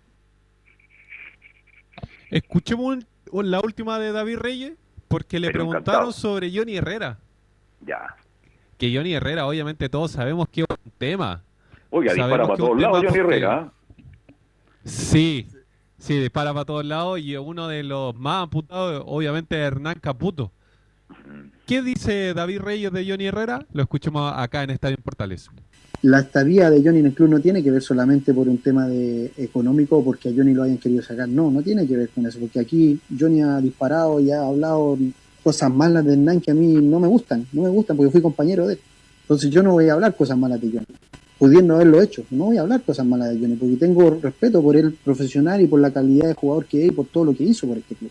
Pero también él tiene que entender que los procesos van avanzando y cuando el jugador ya no está en las mismas condiciones que, que tiene que tenía hace 4 o 5 años atrás es muy difícil, pues y eso es difícil hacérselo entender a la gente también. A pesar de que hoy día uno dice, no, si en Everton juega, sí, sí, a lo mejor en Everton juega y cualquier entrenador lo que quisiera tener, pero hoy día es lo que hay que empezar a generar hoy día en la U. O sea, hay jugadores que tienen una calidad y una condición en la U que a lo mejor hoy día ya tienen que dar un paso al costado, cambiar. Ahí está Bastante la palabra claro, de David David Reyes, Reyes sobre bueno, la situación particular. Sí, sí, sí. Bueno, Johnny Herrera sigue siendo un arquero que ataja, eh, pero ya no es tan importante, ya no es un arquero que gane partidos. ¿no? En un momento dado también ganó partidos Johnny Herrera. El tiempo pasa y bueno. Pero también se negoció más. Bueno, mire, todo esto de Johnny Herrera que va a seguir, oiga, ves que tengo un micrófono, una cámara, Johnny Herrera, más que hablar de Everton, yo lo dije hace 15 días atrás, lo que no me parece correcto porque es el arquero de Everton, va a hablar de la U. Ahora, ¿Usted cree que Johnny Herrera tiene alguna opción real de volver a jugar seis meses para despedirse de la U? Yo lo veo hoy día muy, pero muy difícil, más allá que a le interese, por un golpe, con un golpe de, marketing, por lo que significa Herrera en la U. Pero la U tiene que tener un arquero como hoy día De Paul, que está dentro de los tres, cuatro mejores arqueros del campeonato, para mi gusto, y que sea un arquero que ha respondido a la exigencia, que significa defender el arco de la U. Everton, un equipo muy importante, un equipo que yo respeto mucho, que quiero mucho, pero no es lo mismo estar en el arco de la U que en el arco de Everton, de Viña del Mar, en San Antonio. Es que hay un, de- hay un detalle ahí, porque yo creo que sí podría volver Johnny Herrera. Pero el problema sería que no sería titular. Y Ahí ahí, está. está. el detalle. Porque yo no sé si Johnny Herrera está dispuesto a venir a sentarse a la banca y ver los últimos partidos de su carrera en la banca de la U. Más allá de que obviamente siente el amor por la camiseta y todo el tema, pero no sé si Johnny Herrera esté dispuesto a estar en la banca sus últimos partidos como profesional. Esa es la gran pregunta y yo le digo al tiro que no. A él le gustaría volver a la U como titular, titular y creo que hoy día las condiciones no están dadas. Hoy día, De Paul, más allá de los errores que ha cometido, ha ido madurando en el tiempo y está cumpliendo la campaña bastante correcta en el arco de la U de Chile. ¿Algo más, estimado Enzo Antonio? Carlos, y respondiendo Sí. a los partidos importantes también, porque en algún momento también tuvo errores en, en los clásicos, por ejemplo, pero ahora último, por ejemplo, bueno, el partido con Colo Colo no llegaron mucho, pero pero con, con Católica sí tuvo más y, y- y atajó, o sea, hasta cada día eh, con, eh, para ese puesto de equipo grande, como se dice. Sí. A veces cuesta llegar, usted sabe que hay problemas en la cintura. Bueno, pero en fin, que arquero, eh, Herrera fue uno de los grandes arqueros de la U, nadie lo discute, fue un arquero a nivel internacional de categoría, nadie lo discute, que fue uno de los mejores arqueros, por algo estuvo en la selección y cumplió cuando entró, gran arquero, no, pero el tiempo pasa. Y hoy día, De Paul es mucho más que Johnny Herrera, mire lo que estoy diciendo. Hoy día, De Paul es más que Johnny Herrera si le toca defender el arco de Universidad de Chile. Dolenzo Lo Antonio. último, sí, lo último para ir cerrando, ojo con las negociaciones con Osvaldo González porque se están dilatando y ya lo hablábamos ayer, lo más probable es que no, no llegue para el duelo contra Iquique. Y otro que también lo más probable es que no siga, y lo hemos venido hablando hace mucho tiempo, es Matías Rodríguez, Jan Bosellur y Fernando Cornejo. Son los cuatro jugadores que estarían casi en la puerta de salida de Universidad de Chile cuando se termine el campeonato. El- el Rodríguez y por, eh, por, por el tiempo que ya llevan, este, pueden jugar en otros equipos perfectamente, pero a ni- la exigencia de la U es mayor, entonces yo creo que no están en condiciones. A mí me, sorprendió eh, de mala manera cómo entró Bosellur a jugar contra Colo Colo. Hay jugadas que lo dejan botado de una manera increíble, le meten un caño, le sacan dos metros, empieza a golpear, a dialogar, Jan Bosellur, yo no sé, parece que le hizo mal entrar después, pues, a tiene que entrar de titular, pero... Y el caso Rodríguez, cuando se hablaba de Monche, que no gravitó, que no atacó, que no creó problemas por el costado izquierdo, es producto de lo mismo con Camilo, porque Rodríguez no pasó la mitad de la cancha, era la orden que tuviera que estar ahí, en la marca de Monche. Sí, porque Mouch se pensaba que era, bueno, era desequilibrante en los partidos, eh, en los partidos anteriores, pasaba constantemente, pero en este compromiso no, ningún, en ningún momento, eh, en ningún momento pasó, y por eso se tuvo que quedar Matías Rodríguez, pero si no hubiera sido un agente ofensivo, el lateral y capitán de la U. Buen tema puso usted, Enzo, al final, porque Osvaldo González, yo he sido un crítico de él porque lo encuentro lento, pero los últimos cuatro o cinco partidos Osvaldo jugó muy, pero muy bien. ¿Está para renovarle contrato en la U? Esa es la gran pregunta que tenemos que hacernos de aquí a que te- cuando termine este campeonato, ¿no? Es que es complicado el tema de Osvaldo porque la edad pesa, el tema de las lesiones también pesa y, y obviamente la idea de, de Rocky por ahí es retirarse en Universidad de Chile, pero está complejo, está complejo. A lo mejor un contrato por seis meses más y evaluamos cómo andan en esos seis meses y ahí se larga por un año. Yo creo que por ahí podría haber un entendimiento. Vamos a ver cómo se manejan los directivos de la U de Chile en un momento en que la plata no sobra en la U. Sí, y esta semana debería ser clave para la renovación en Universidad de Chile. Ok. Enzo Antonio, que tenga usted una muy, pero muy buena tarde. ¿eh? Buenas tardes. Ahí estaba el informe completísimo de Enzo Antonio y de inmediato, no, vamos a ir a la pausa breve y nos metemos de vuelta con el informe de Colo Colo a cargo de Nicolás Ignacio Gatica López.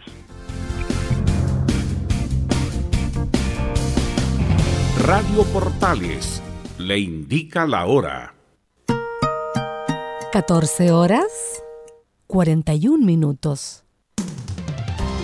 Termolaminados de León, tecnología alemana de última generación. Casa Matriz, Avenida La Serena, 776 Recoleta. Foro 22 622 56 76. Termolaminados de León. ¿Problemas de familia, herencias, laboral y otros? AIG Legal, estudios de abogados que entrega asesoría directa y personalizada para atender su situación personal. Especialistas en derecho de familia, herencias y derecho laboral, entre otras áreas. Comuníquese con nosotros y agende una reunión sin costo al más 569 7304 6792 o visite nuestra página web www.aiglegal.cl. ¿Quieres tener lo mejor y sin pagar de más? Las mejores series de televisión, los mejores eventos deportivos, equipo transportable, películas y series 24/7. Transforma tu TV a Smart TV. Llama al 973-718989. Twitter arroba Panchón. Comercial IAC Compañía Limitada. La mejor calidad mundial en laminados decorativos. Comercial IAC Compañía Limitada es Vertec en Chile. San Ignacio 1010, Santa Rosa 1779, Avenida Mata 446 y Portugal 501. Comercial IAC Compañía Limitada es Vertec en Chile en Radio Portales de lunes a viernes de 15.30 a 17.30 horas Salud Eterna, un espacio de conversación y orientación en el mundo de la medicina natural. Consulte con nosotros al 226-139-705. 226-139-705. Pida además su moringa olífera ancestral original de la India. Salud Eterna, de lunes a viernes, de 15.30 a 17.30 horas, en Radio Portales, la primera de Chile en tu corazón. Los esperamos.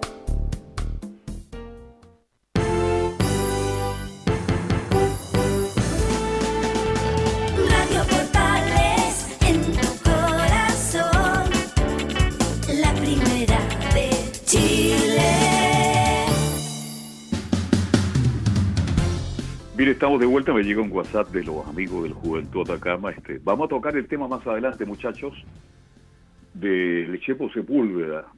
Para las nuevas generaciones, el Chepo Sepúlveda ha sido uno de los mejores seis en la historia de la Universidad de Chile. Del Valle Azul, de ese equipo que ustedes se lo saben de memoria, sobre todo los hinchas de la U.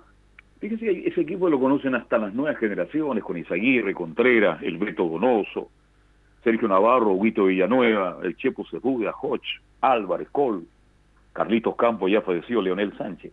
No lo está pasando bien el Chepo Sepúlveda, creo que está radicado en Viña del Mar, tiene un problema en principio de Alzheimer.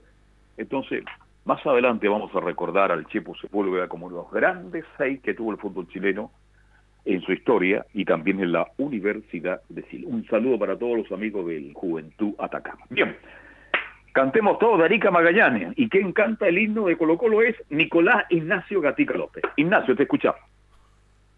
Claro, cuando en este preciso momento, haciendo un enlace con lo que hablábamos de la primera media hora de, de la selección china que está buscando técnico, un técnico que estuvo acá y que se fue, está justamente siendo presentado ahora ya en, en el país de cafetero, ahí en Colombia, así que allá está dando sus primeras impresiones Reinaldo Rueda. En Sí, lo comentamos en la a la- primera, eh, sí. Nicolás, lo comentamos en extenso en la primera media hora que ya ha sido presentado oficialmente el señor Rueda como técnico del equipo cafetero. Sí, exactamente. En el equipo de Colo Colo también vamos a hacer un enlace con la media hora, porque viendo la posición en la tabla, la que está Colo en el puesto 16, solamente superando a Deportes Iquique y a, y a, perdón, Coquimbo Unido. Ya Iquique jugó, así que no lo puede superar en, este, en esta fecha. El equipo de Coquimbo podría acercarse. Colo Colo tiene 30 puntos, Coquimbo Unido tiene 26. Si el cuadro de la cuarta región gana, a Curicó mañana miércoles 21 a 30 horas, va a quedar con 29 puntos, uno más abajo de Colo Colo y justamente teniendo que enfrentarse la próxima semana.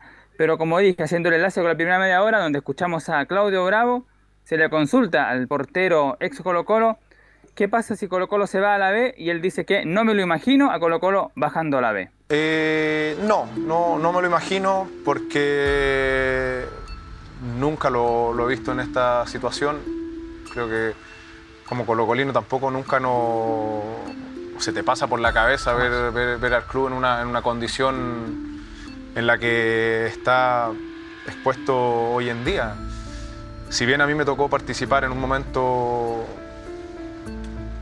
malo, si se puede decir así o no, del club en cuanto a lo económico, donde, donde me acuerdo las condiciones eran muy precarias, pero el espíritu era, era increíble. No había dinero para pagar los sueldos, pero la aspiración nuestra era entrenar de la mejor forma posible, que el club volviera a la situación que había estado toda la vida y para eso necesitábamos salir campeón. Ver que, que el club está en esa condición hoy en día, por lo menos a mí nunca se me ha pasado por la cabeza y no creo que tampoco pueda, pueda bajar viendo lo que tienen, te hablo a, a plantel, a, a jugadores, tienen gente grande, tienen un buen entrenador. Creo que tienen muchas condiciones para no estar ahí. Creo que depende solamente de ellos, que, que se enfoquen de buena manera, que estén más unidos que nunca, que trabajen al detalle, como se puede decir así o no. Y al final las situaciones se van revirtiendo de esa, de esa manera. Claro, este, obvio que equipos grandes uno no se lo imagina, pero el fútbol es como la vida, pues Camilo Vicencio. La vida nos va bien, regular y mal, es una rueda que va girando, estamos arriba, estamos al medio, a veces estamos abajo. Le pasó a la U de Chile. Más allá que la U tenía un plantel muy limitado, este, bajó, bajó River Plate, un grande, no solo de Argentina, del mundo, bajó a la segunda categoría. ¿Y cuánto le costó volver a la América de Cali, que era un grande hace 10, 15 años atrás para volver? El fútbol es como la vida. Y Colo Colo, más allá creo que no depende solamente si Colo Colo gana, Camilo, sino que cómo se dan otros resultados con equipos que también están luchando por mantener la categoría. Así es, porque Colo Colo tiene en este momento más partidos jugados que, por ejemplo, que, que Coquimbo. Pero, exactamente, le faltan cinco compromisos eh, a, a Colo Colo, pero, pero da la impresión, claro. Bien Valderrama ahí, ¿ah?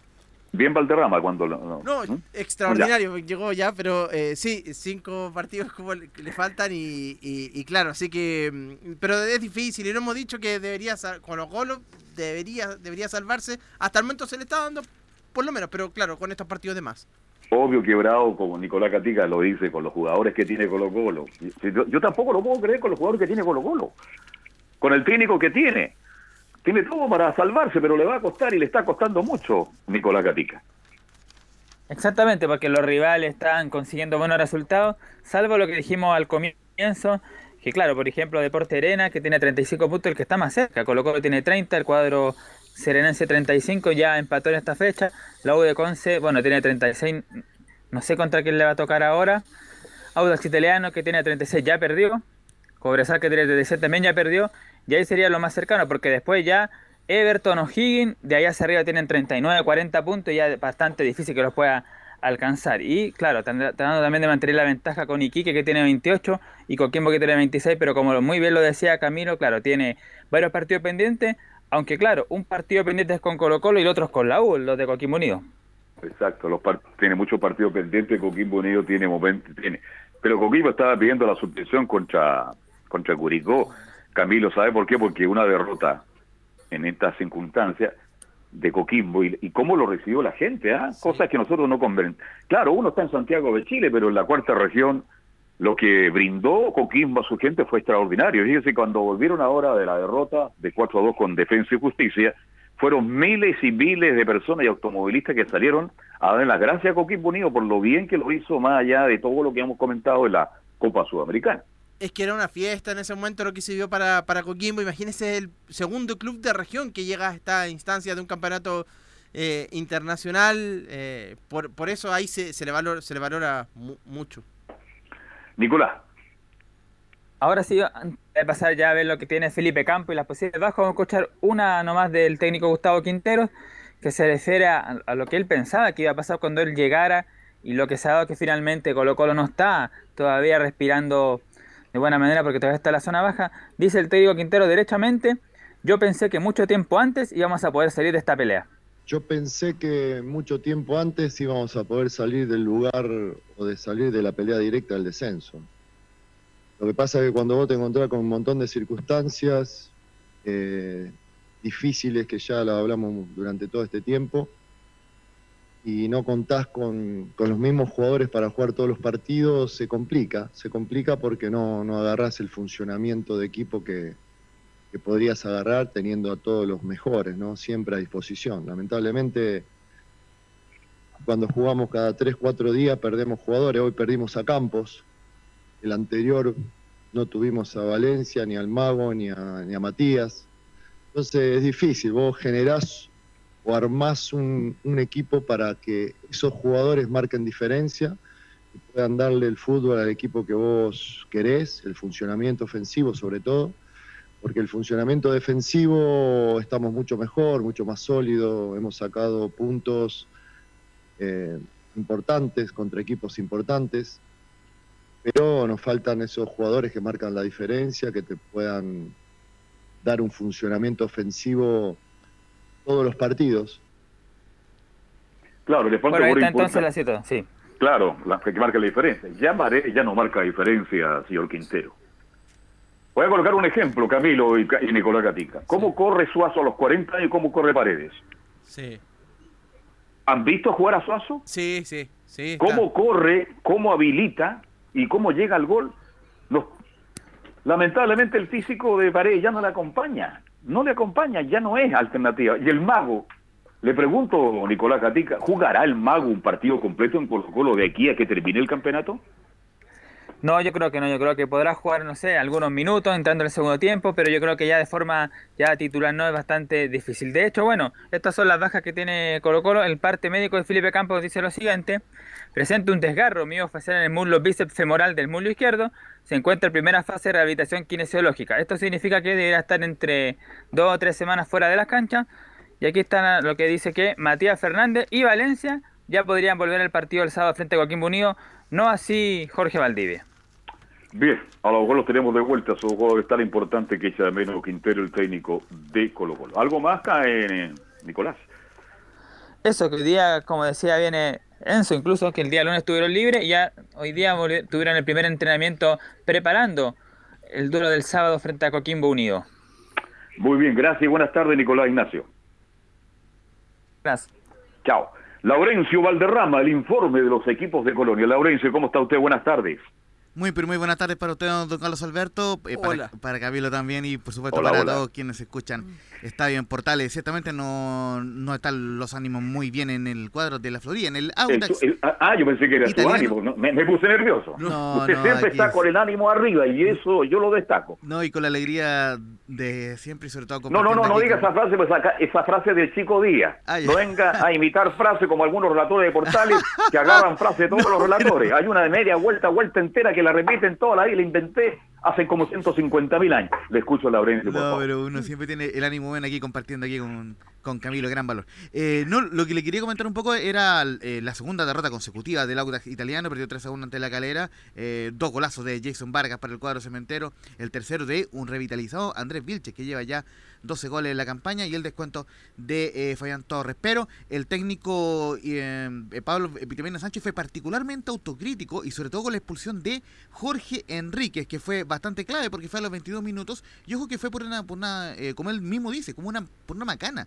¿Por qué? Porque eh, él comete una falta en medio campo, el árbitro eh, la sanciona y en los reclamos airados se va con doble eh, amarilla, expulsado cuando el equipo estaba perdiendo por 1 a 0. Entonces, esa expulsión en la visión del Vitamino Sánchez fue clave para esta derrota te- eh, 3 a 1 ante el, el sublíder del campeonato. Y vamos de inmediato con las declaraciones, con la eh, 0-2, donde dice el Pablo Vitamina Sánchez: Lo vi bien al equipo hasta la expulsión de Jorge Enríquez.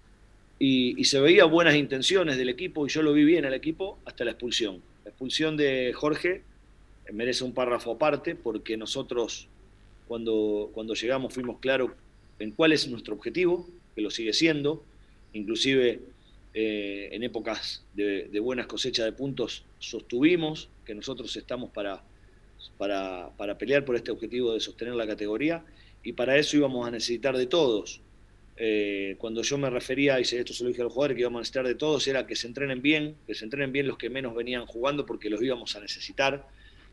Y, también hay una realidad, nosotros necesitamos de todos dentro de la cancha. Cuando estamos eh, jugando necesitamos que terminen jugando los 11. Nosotros no nos podemos dar el lujo eh, en seis partidos que nos hayan echado eh, tres jugadores, dos veces a Carlos, Labrín y una a Jorge. Y no nos podemos dar el lujo, como se lo dije a los futbolistas, si nosotros estamos en donde estamos es porque no veníamos bien y porque no estamos eh, para nada cómodos con la situación en la que estamos y no nos podemos dar el lujo de jugar contra un serio candidato al título que tiene muy buenos jugadores y que por algo está donde está, 80 minutos con un hombre menos. Don Carlos. Sí, bueno, ha mejorado Audas con el vitamina, indudablemente estoy de acuerdo con él. Yo vi el partido, la disposición de Enrique, que para mí es el jugador más importante que tenía Audax, y ahí el partido cambió definitivamente. Ha mejorado Audas, sí, en disposición, en entrega, en fin. Pero bueno, lo que quiere Audas son resultados y por ahora se está complicando el equipo del vitamina. Y algunos ya echan de menos al Paqui. Y contra este equipo, Carlos también tiene toda la razón ahí, porque contra un equipo con uno en la calera, en algún momento, claro, lo- le logró empatar el compromiso. Fue un momento que, que tuvo bajo en el compromiso eh, Unión La Calera, pero después marcó la diferencia con Jason Vargas, que fue uno de los mejores partidos que creo que ha jugado en el equipo cementero. Y después, claro, la contra de, de Andrés Vilche para allá, el 3 a 1. Oiga, Vilche demostró, mi estimado Laurencio, que es un gran jugador para equipo de medianía de tabla. ¿eh? Ahí marca todos los goles que los hinchas de Colo Colo aún están esperando. Justamente, y, y, para ir cerrando por, por lo menos la parte del, del Audas, eh, mencionar que quedó en el decimotercer lugar con 36 puntos y está solo 6 arriba de, de Colo Colo. ¿Por qué marcó Colo Colo? Porque si el campeonato termina el día, sería Colo Colo quien, quien debería jugar este partido de promoción ante el lado de Conce, dado que eh, eh, eh, corre la, la lista en la tabla regular, dado que Deportes Iquique está descendiendo por la, la tabla ponderada. Y la última que vamos a escuchar de eh, Pablo Pitamín Sánchez es justamente una pregunta que le, que le hicimos vía Estadio Portales, donde dice que vamos a tener tres finales en la 0-4. Son tres finales, Laurencio, que vamos a tener. Esta, esta también era una final, un equipo peleando por un objetivo distinto al otro, pero en, en definitiva era una final para los dos equipos. Eh, lo que vamos a hacer ahora es descansar mañana. Hace mucho que no descansamos, el equipo viene con un eh, con una carga eh, física y, de tensión grande por estos cinco partidos que se jugaron en un, en un lapso de tiempo muy, muy acotado. Vamos a volver a, entrenar el día miércoles, eh, vamos a descansar el, el día domingo y vamos a retomar el lunes para ver si el día jueves de, de esa semana larga, eh, el día jueves o viernes, poder jugar algún partido amistoso. Eh, claro que se nos achica el, el, hecho de, de, de, los posibles rivales y estamos pensando en Everton, estamos pensando en Wander porque primero y principal ya los enfrentamos y están en una situación de tener el, la totalidad de partidos como nosotros. O, en realidad eh, Everton la tendrá a partir de mañana una vez que dispute su partido. Justamente para, para cerrar muy cortito, los tres partidos que le faltan eh, al, al Audax italiano son de visita ante O'Higgins, de local ante Deportes Iquique, eh, qué partido importante, y de visita ante La Serena, recordemos, eh, uh. el, el, Audax completó los 31 partidos, con, a diferencia de la gran mayoría de los equipos que tienen No tiene un mejor pitcher para el Vitamina, hoy está comprometido el Vitamina, capaz que le que el pelo de aquí a los tres partidos que le restan. Así que eso, eso, esos son los, los tres partidos para salvar la categoría del cuadro del Audax. Yo no muy cortita de la Unión Española para, para cerrar mi informe, vuelve el Misa Dávila a la lista de citados para el vuelve día de hoy. el Misa. El Misa. Justamente al, ante cuadro Diego Chipato. Hoy el partido es a las 5 de la tarde en Talcahuano, pero esa ausencia eh, por lesión, Cristian Palacio, quien todavía no resuelve su situación. Eh, por lo menos Ronald, Ronald Fuentes espera que continúe hasta, hasta, el final de la, de la temporada, pero está bastante complicado el tema de Cristian Palacio. Pero ojo, aún no se ha ido de la Unión Española. Oiga, Carlos, vitamina muy bien en el saludo. Hola, Laurencio, ¿cómo te va ahí? Muy bien, ¿eh? eh lo único interesante del vitamina C, hola Laurencio, ¿cómo te va? Nada más. No, es que él ya eh, afortunadamente nos reconoce por las coberturas que estamos haciendo en los clubes. Sí, un, muchachos. Muchachos, un abrazo para todos. Gracias. Estamos contra el tiempo. Gracias. Buenas tardes. Gracias a Gabriel González. Mañana a la una y media, si Dios quiere, seguimos haciendo Estadio Portales. Chao, hasta mañana. Fueron 90 minutos con toda la información deportiva. Vivimos el deporte con la pasión de los que saben. Estadio en Portales fue una presentación de Almada Comercial y Compañía Limitada. expertos en termolaminados decorativos de alta presión.